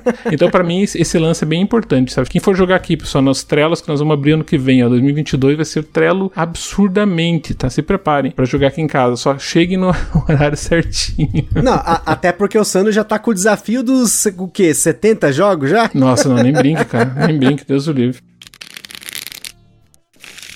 Agora a gente até entrando em horário tal. Sobre horário, como que vocês organizam aí? O que, que vocês preferem de horário? Como que vocês marcam aí? Porque esse horário é uma coisa muito importante. Por exemplo, eu, pra mim aqui, eu, como eu falei, eu, eu gosto de jogar no final de semana, quando é com as pessoas, eu não gosto de jo- jogar durante a semana. E eu sempre prefiro jogar à tarde, tipo assim, das sei, duas, três da tarde pra frente, que aí já almoçou, a gente faz uma jogatina boa, depois pode jantar, pode jogar mais também depois. Mas acho que o principal também é porque a Carol gosta de dormir mais cedo. Então as jogatinas pra ela estar tá junto, a gente marca num horário. Mas como que é o os horários que vocês preferem aí? Eu aqui, o horário que eu mais gosto de jogar é o horário que eu menos consigo jogar, né? Até porque é um horário bem diferente aí da galera. Eu gosto de jogar de manhã. Pra mim, de manhã é o melhor horário, cara, de todos. Tanto que eu jogo todo domingo de manhã, cara. É sagrado aqui. Todo domingo de manhã tem jogatina aqui em casa. E por quê, cara? Porque eu acho que você consegue, a tua percepção neu- neural ali tá no auge, entendeu? Depois toma um cafezinho, cara, você joga melhor, você entende melhor a explicação. Você tende até a gostar mais do jogo que você tá jogando porque você tá com aquela vontade máxima de você jogar, entendeu? À tarde eu acho bom também, só que daí o almoço tem que ser leve, né? Senão você vai acabar ficando um pouco mais cansado e tal, mas de boa, dá pra jogar também. Agora, quando que eu mais jogo? À noite, né? Né? Porque é quando a galera mais pode jogar aí. Então eu acabo jogando mais à noite. E aí eu recomendo aí você disponibilizar um energético, um café aí pra galera, porque às vezes o dia de trabalho, de estudo, não foi dos melhores, né? Então eu prefiro jogar. E mesmo que seja à noite, o mais cedo possível que comece, né? 6, 7 da noite no máximo, cara. Porque senão vai até muito tarde. Passa da meia-noite para mim, cara, já me prejudica sono, prejudica o trabalho no outro dia. Eu acho que até meia-noite ali é o horário ideal para você conseguir jogar. Para mim já, já tem que, por causa de família, geralmente assim, jogar tarde é muito complicado, né? Porque você tem pouco tempo. E de tarde, durante a semana não dá, porque simplesmente tem trabalho. Então, zero chance, né? E quando chega no final de semana, que seriam sextas e sábados, meus horários preferidos, domingo sem chance, né? Agora com o esquema que o Diego tá voltando, a gente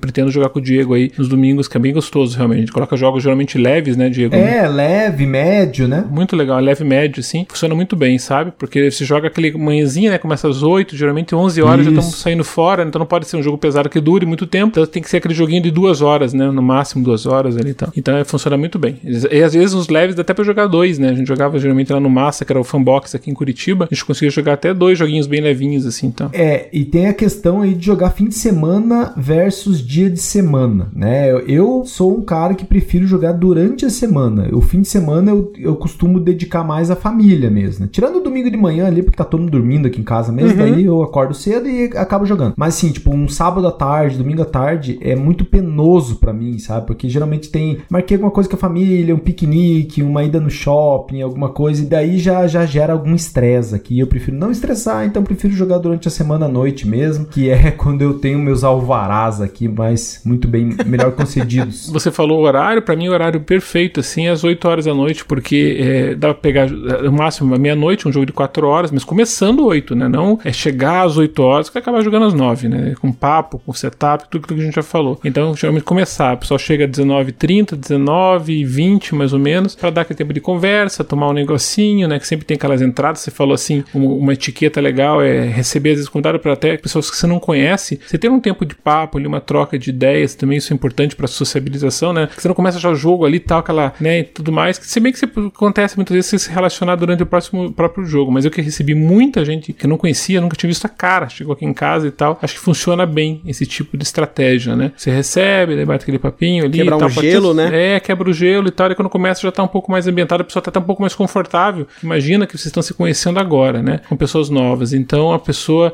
tende a se fechar, né? E o board game tem essa propriedade, até um dos objetivos grandes do board game, esse processo de socialização, é o fato de você terminar a jogatina amigo da pessoa, assim, né? E não conhecendo. Só que às vezes a pessoa, dependendo se ela é mais tímida ou não é, ela vai ficar ali travada ali no jogo. E esse, essa quebrando esse gelo aqui, acho que ele funciona bem, sabe? Esse é rapidinho ali, 20 minutinhos antes e tal. Mas 8, 8 horas funciona bem porque.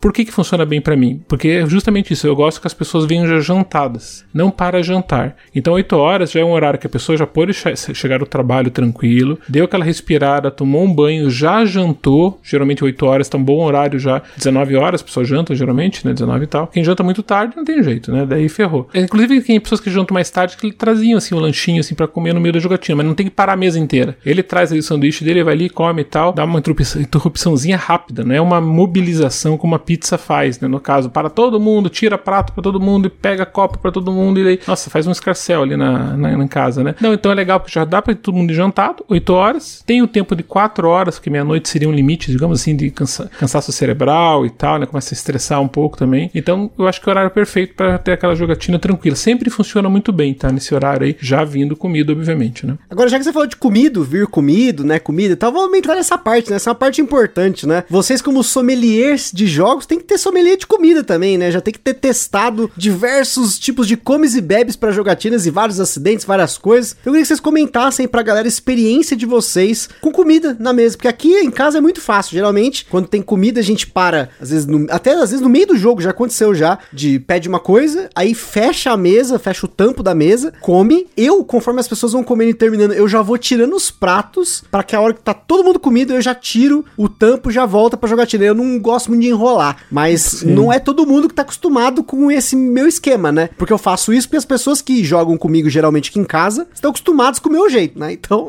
pode ser que soe até às vezes um pouco meio brusco fazer isso, tal, mas qual que é a etiqueta de vocês para comida na noite de jogatina? É, uma, uma coisa que eu quero sinalizar aqui, que acho que é importante já de abertura assim falar, né? Que a gente tá falando de etiqueta, né? Então, etiqueta é diferente do que a gente falou lá de toda aquela bagunça, né? E Doritos e tudo mais, né? Que a gente também pode citar aqui. Mas acho importante isso, acho que o Diego é um bom também é, jogador nesse aspecto e tal. Sempre que ele veio jogar aqui em casa, ele teve atenção para isso que eu sei, né? Mas é legal, pessoal, sempre você não ir de mãos vazias, assim, na casa dos outros quando você vai jogar, sabe? Ah, mas isso é etiqueta finesse. Nunca vai de mãos vazias na casa da pessoa. É, mas sabe que isso não é, sabe que isso não é normal, né? Isso é, pelo menos aqui, acontece bastante vir com mão vazia, tá? Bastante. E várias vezes, tá?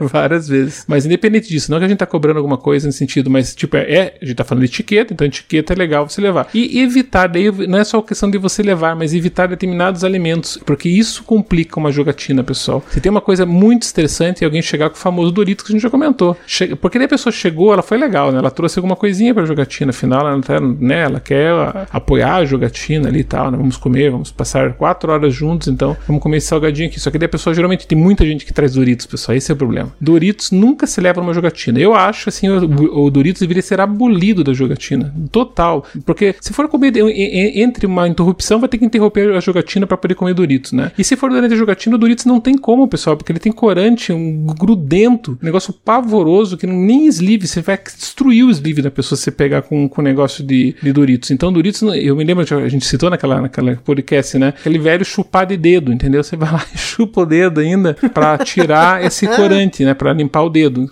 com a boca. Só que acontece, quando você dá essa chupada, se espalhou, virou uma pasta aqui no teu dedo. E o pessoal não tem noção. Tem pessoas que não tem noção, gente. Eles, eles pegam na carta, gente. Falam, meu Deus, cara, porque tá com sleeve. E quando a pessoa é iniciante, ela pensa, ela, ela é estranha, né? Porque sleeve nas cartas, nossa, que coisa mais idiota, né? Colocar um sleeve numa carta, nossa, você parece bobo. E quando a pessoa pega no sleeve, ela começa a entender, né? Que ela reboca todo o sleeve ali, ó, de Doritos. Então, pessoal, não levem Doritos. Excluam. Melhor comida, para mim, melhor comida que existe, o Diego depois pode citar outros exemplos, mas para mim, o que funciona, não tem erro, é amendoim japonês. Amendoinzinho japonês, maravilha, sem aquele amendoim, que tem outro amendoim, aquele amendoim lá, que sabe que eu tô falando, que tem pimentar, aquele negócio, não, aquele negócio verde, não aquele negócio. O japonês tradicional, porque ele é seco, ele não solta nada na mão, é muito gostoso também, né? Ele atende a necessidade ali de comer um petisquinho e tudo mais. Rápido, barato, teoricamente barato, né? Alguns são mais caros, mas geralmente você consegue num bom preço e tudo mais. Vem em pacotes grandes e tal. E soluciona o problema da tua jogatina. E daí refrigerante e tudo mais, você fica à vontade, cerveja, né? Não tem problema. A bebida não vejo tanto problema desde que não colocar na mesa ali em cima que pode derramar. Mas a comida eu acho que é a única que se adequa, assim, bem mesmo comigo aqui foi isso, sabe? Qualquer outro tipo de salgadinho, qualquer outro tipo. Ele solta, é salgado, sabe? Salgadinho, não tem como, né? Eu vou falar da minha experiência própria agora, né? Quando eu iniciei no hobby, era praxe a gente pedir comida, né? Ia jogar, tinha pizza, tinha hambúrguer, cada um levava alguma coisa. Esses salgadinhos aí que o Sandro mencionou, a gente sempre comia. Mas com tempo, cara, sério, eu ganhei 5 quilos, cara. Daí eu tive que mudar de hábito. Pô, se cada vez que eu for jogar eu vou comer pizza, eu vou comer três vezes por semana, fora aqui com a família mais uma vez, poxa, tô ferrado, né? Tô ferrado. Então, assim, hoje eu tenho muito petisco aqui em casa. Inclusive, ali, né, no meu canto, eu fiz uma portinha só com petiscos separados da casa. Eu acho importante isso, porque senão, às vezes chega alguém ali para jogar com você, você não tem um petisquinho ali pra galera, a galera gosta, né? Mas eu mesmo praticamente não como. Eu praticamente não consumo, principalmente à noite, né? Porque daí à noite já complica, você já vai dormir.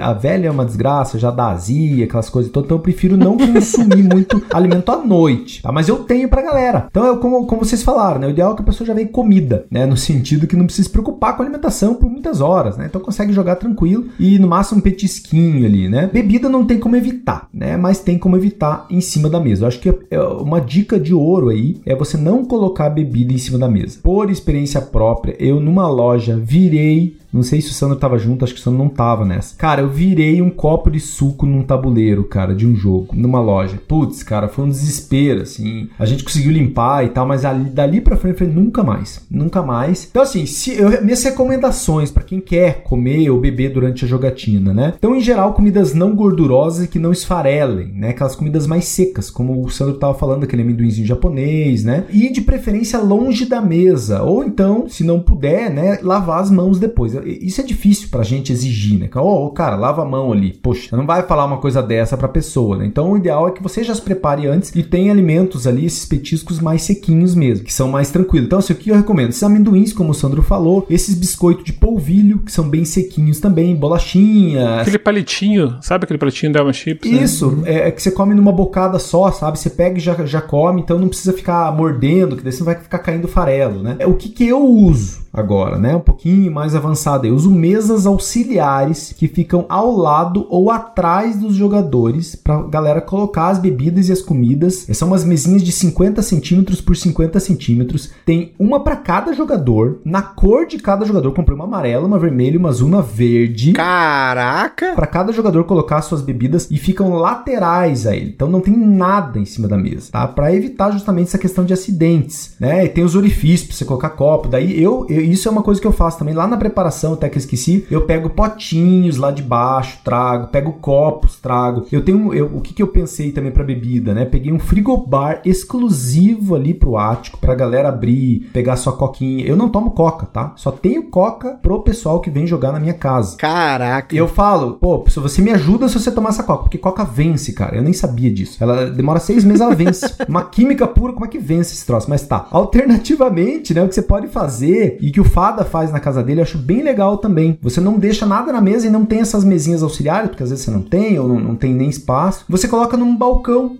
né? Tipo numa lá perto da cozinha, alguma coisa assim. Deixa tudo ali, daí a galera levanta, vai lá, pega uma coisinha ou outra enquanto tá rodando, sabe? Naquele downtime ali, enquanto um, um, jogador ou outro tá jogando, ele vai lá, pega ou traz ali alguma coisinha só na mão mesmo, vai comendo. Funciona muito bem lá na casa dele, eu achei bem interessante e recomendo também, tá? Eu, eu o que, que eu mantenho aqui? Um pequeno estoque, então, como eu falei, né? De petiscos, bebidas, deixo separados ali para uma jogatina casual. E uma coisa importante, o Sandro vai concordar, isso eu copiei do Sandro, é ter café café para os convidados. Eu te, coloquei uma maquininha de café, daquelas Dolce Gusto. O Sandro tem a Nespresso lá, mas minha, no caso aqui, é Dolce Gusto. E a galera se serve, né? Coloca um cafezinho, é, porque eu jogo domingo de manhã, né? Então a galera gosta do café, ou às vezes à noite também pra galera segurar. E eu tenho energético, o Monster, que eu também aprendi com o Sandrão aí, que é sócio do Monster. Opa, Monster patrocínio. É, e eu, e eu tenho isso aí pra galera beber e até pra mim, que nem ontem na nossa live lá, já peguei uma ali, tomei e tal, beleza. Eu acho bem legal você ter assim essa preparação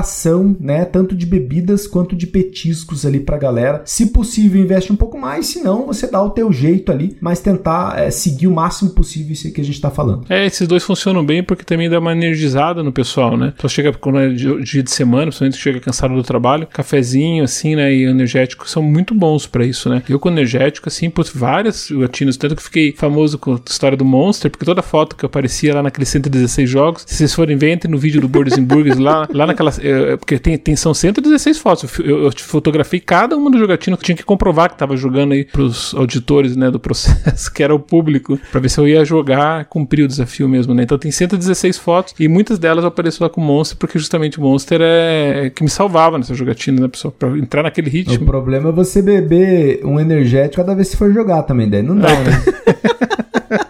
Olha o sódio que vai entrar no seu corpo, né? Mas e o cafezinho funciona bem também, né? Cafezinho é tranquilo ali, geralmente o pessoal gosta e tal. Funciona muito bem. Acho que é isso aí. A gente poderia fechar assim, se fosse você com uma lição de casa hoje, pra quem não tá acostumado a receber e tal. Ó, cafezinho, não precisa nem ser Nespresso, nem doce gusto, nada. Pode ser café passado mesmo, tudo tranquilinho, aquelas xicrinhas ali com os convidados, bonitinho, né? E alimento seco. Daí não tem erro. Realmente, assim, vai, vai ser sucesso, sabe? E de preferência evitar o álcool, né? Evitar o álcool, uhum, porque o álcool uhum. ele te deixa mais para baixo, já fica mais cansado, já meio com sono. Eu gosto de álcool, né? Eu consumo álcool, mas é, em jogatina eu parei, aboli. Antes eu sempre tinha uma cervejinha. Cerveja dá um sono, né? Impressionante. É, eu sempre tinha uma cervejinha, alguma coisa alcoólica acompanhando. Parei, larguei, cara, melhorou bastante. Achei que foi uma coisa que eu incrementou bastante na jogatina. Não, eu concordo. Tem que abolir a cerveja na jogatina, já. Aqui, 100% abolido. Só quando realmente não é na minha casa, que aí não tenho muita escolha, né? Se a pessoa na casa de outra pessoa, a pessoa vai lá, pega uma cerveja, não tem jeito. Eu provavelmente não vou beber, porque eu sou meio fresco pra cerveja. Mas eu sei que tem muita gente que toma uma, duas latinhas já começa a querer ficar com sono. Eu não tenho sono, mas eu às vezes fico meio cheio, sabe, daquela rotada, assim, aquela coisa, fica meio assim, né? sim, né? Sim. Mas acho que vai muito da marca também, né? Aí é, é outro papo, é pra sommelier de cerveja. É, não, daí...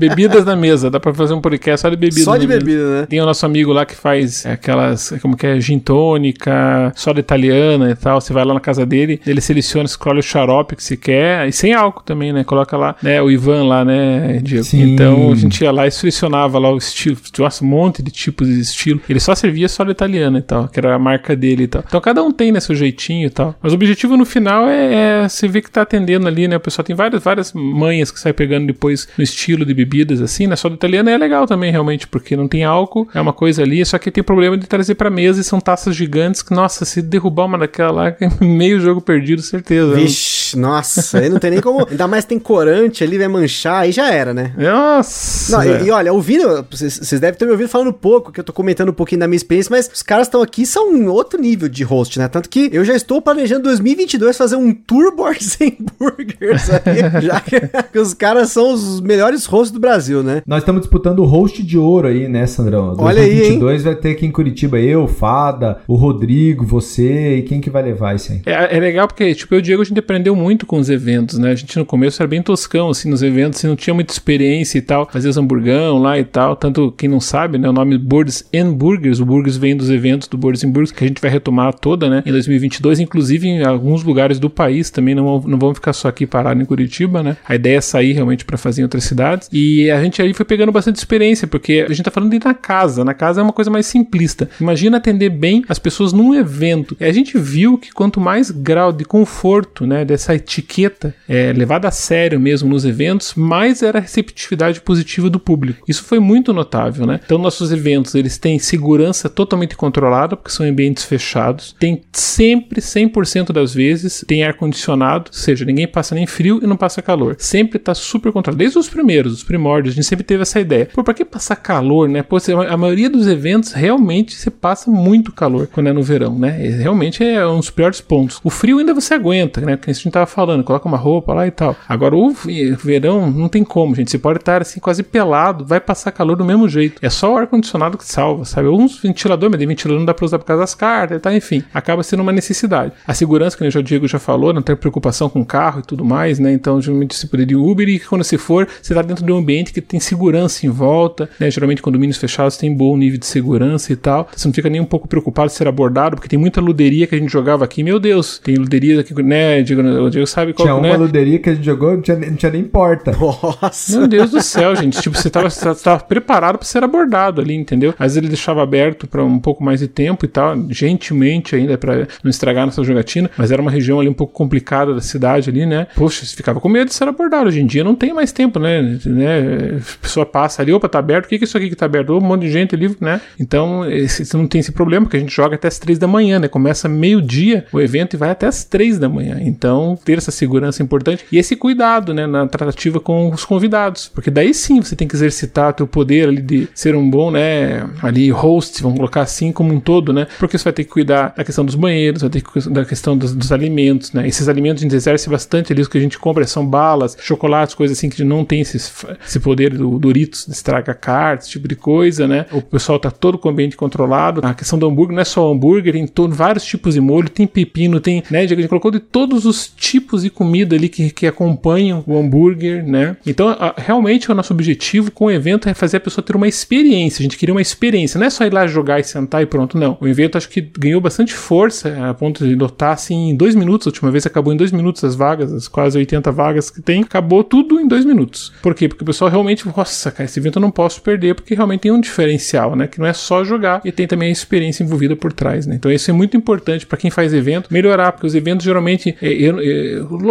jogar é o mais importante, lógico, né? Está em primeiro lugar. Mas essa outra parte que representa uns 40%, 30% que faz parte da experiência, pô, a gente já jogou em vários lugares que você não tinha uma lanchonete, você não tem onde pedir uma água, é aquelas cadeiras duras de universidade e tudo mais, né? Então assim, enjoa depois de um certo tempo. A iniciativa é muito boa, mas não é um momento que você ficar jogando 5, 10 horas, entendeu? Direto e tal. Valor de estacionamento caríssimo. Depois teve, nossa, pagava ali quase 50 reais o valor no estacionamento, então ficava muito caro. Então é aquela coisa assim de pensar no todo, né? Enxergar o, é, o host como um todo, né? Como uma experiência que isso vai dar para o jogador.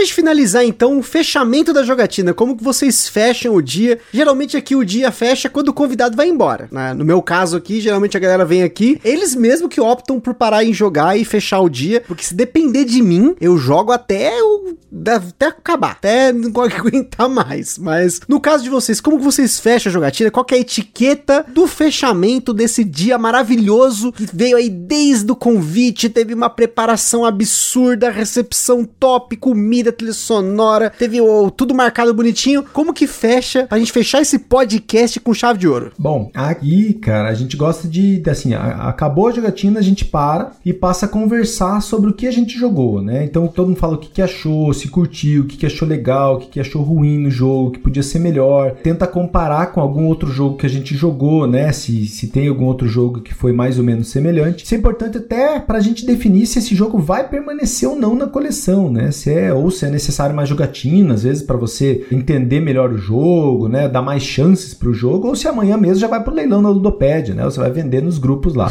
é, eu uso também bastante a opinião da galera, porque como a gente faz review, né, dos jogos que a gente recebe eventualmente das editoras, nada substitui essa experiência na mesa. Né? Então, para mim, para nós é muito importante aí é, a opinião de, de, pessoas aí mais experientes que já, já jogaram muitos jogos, já tem como fazer uma, uma análise um pouco melhor ali a partir de uma, de uma experiência única na mesa. Mas no final, né, dependendo ali do grupo, você já pode definir ali também essa questão do, do onde vai ser o próximo jogo, qual que vai ser a próxima jogatina, data, horário, planejamento. Então, o meu fechamento de jogatina ele envolve isso, né? Essa discussão no final e já um planejamento da próxima jogatina, se for um grupo ali um pouco mais fixo, né? Ou com um dia mais fixo, a gente já agenda, ó, então a próxima vai ser lá na tua casa, deve você já escolhe o jogo, ou a gente combina ali pelo WhatsApp. Eu acho que é bem, bem legal. Mas assim, a dica que fica aqui de fechamento é nunca, mas jamais mesmo, jamais detone o jogo de uma pessoa quando você terminar de jogar, uhum. né? Porque, poxa, a pessoa é, gastou dinheiro, né? Às vezes importou um jogo ou comprou um jogo que é caro, a pessoa te chamou na melhor das boas vontades, né? Para você jogar um jogo na casa dela ou na sua casa, enfim, é, te apresentou, te explicou o jogo, te ajudou durante o jogo e daí no final você fala, poxa, esse jogo é nossa, odiei, cara. Uma bosta esse jogo. Caramba, sério mesmo.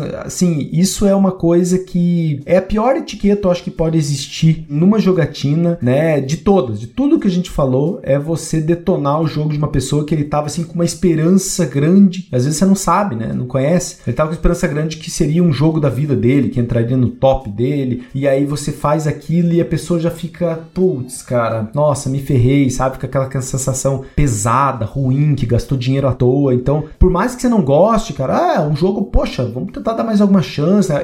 deixar que ele veja isso também que é ruim. É claro, não vai mentir, falar que adorou o jogo, né? Não é isso. Mas é você não.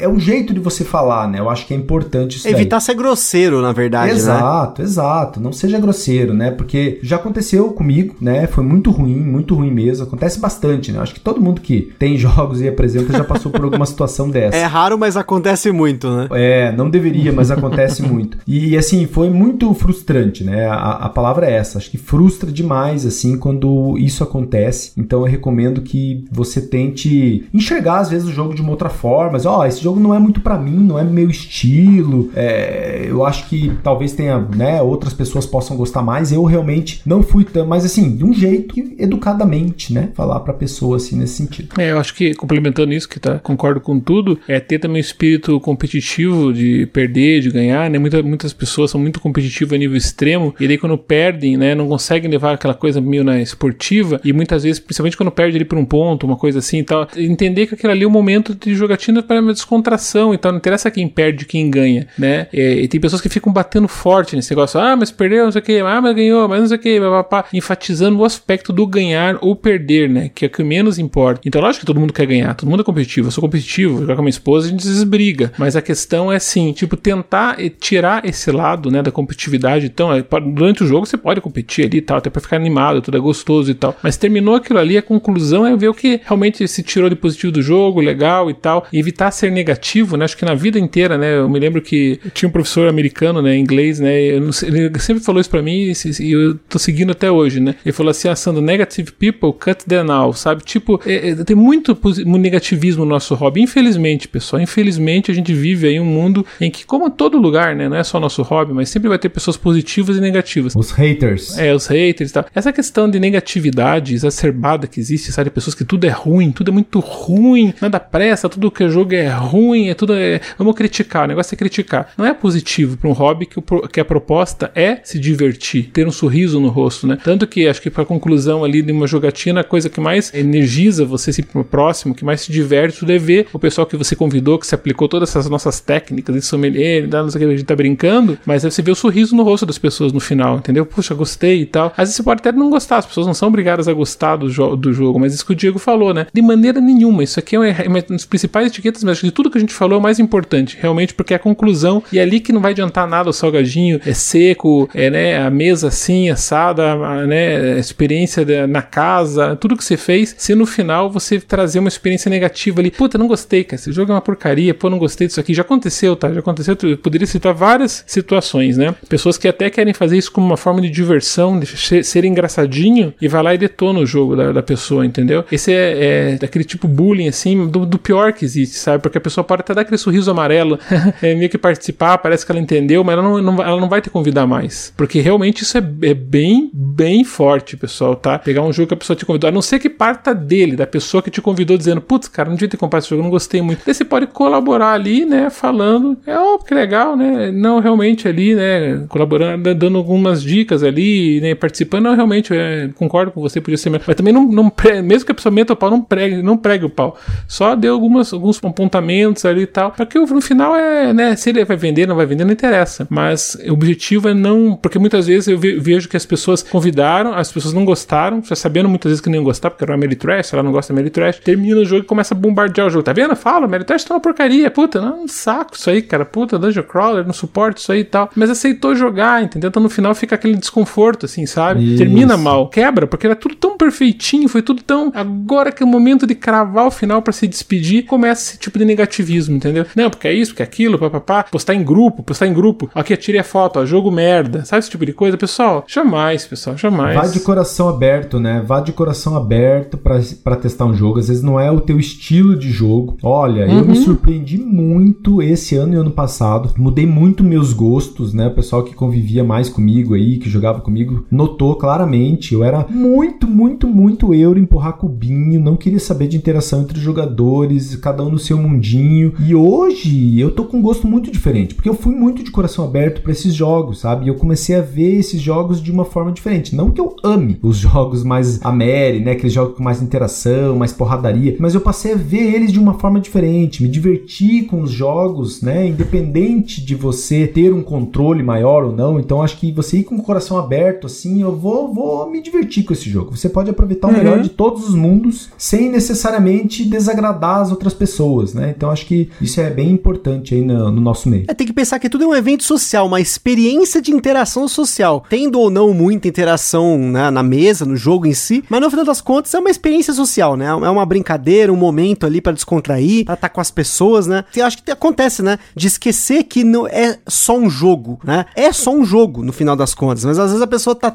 tão ali fissurada na parada que esquece, ou até mesmo por ser um jogo ruim para ela, esquece que no fim das contas é uma experiência entre pessoas, né? Tem que considerar muito isso. Acho que é, é, esse, assim, para mim é o principal da etiqueta, realmente. Acho que a gente já falou isso várias vezes aqui, mas acho extremamente importante. Eu sou o cara que gosta de ressaltar, então é extremamente importante ressaltar isso, gente. Jogo de tabuleiro são muitos jogos diferentes que proporcionam experiências diferentes. Então, pode ser que um jogo que você jogou hoje esteja uma experiência ruim, mas o jogo da semana que vem vai ser bom vai ser com as mesmas pessoas, então aprenda a conviver direito, né? Não é porque o jogo foi ruim que você tem que sair aí detonando, dando facada, né? não sei o que, é complicado, né? Então é isso aí, pessoal. Eu queria agradecer aqui ao Diego e ao Sandro por esse excelente episódio, como sempre. Conteúdo top. Olha só, esse conteúdo de organizar jogatinas está há anos pra gente fazer, mas infelizmente a pandemia entrou. Eu achei que não seria um bom timing e agora que as coisas estão melhorando, né? Vocês estão ouvindo esse podcast já em 2022. Eu espero que cada vez mais as coisas estejam melhorando. É vacina segunda, terceira, quarta, quinta, sexta dose, o que tiver, eu tô tomando porque eu quero ficar tranquilo pra gente poder conviver de novo tranquilamente, poder jogar, ver os sorrisos das pessoas que só com máscara transparente dá pra ver e máscara transparente ninguém compra.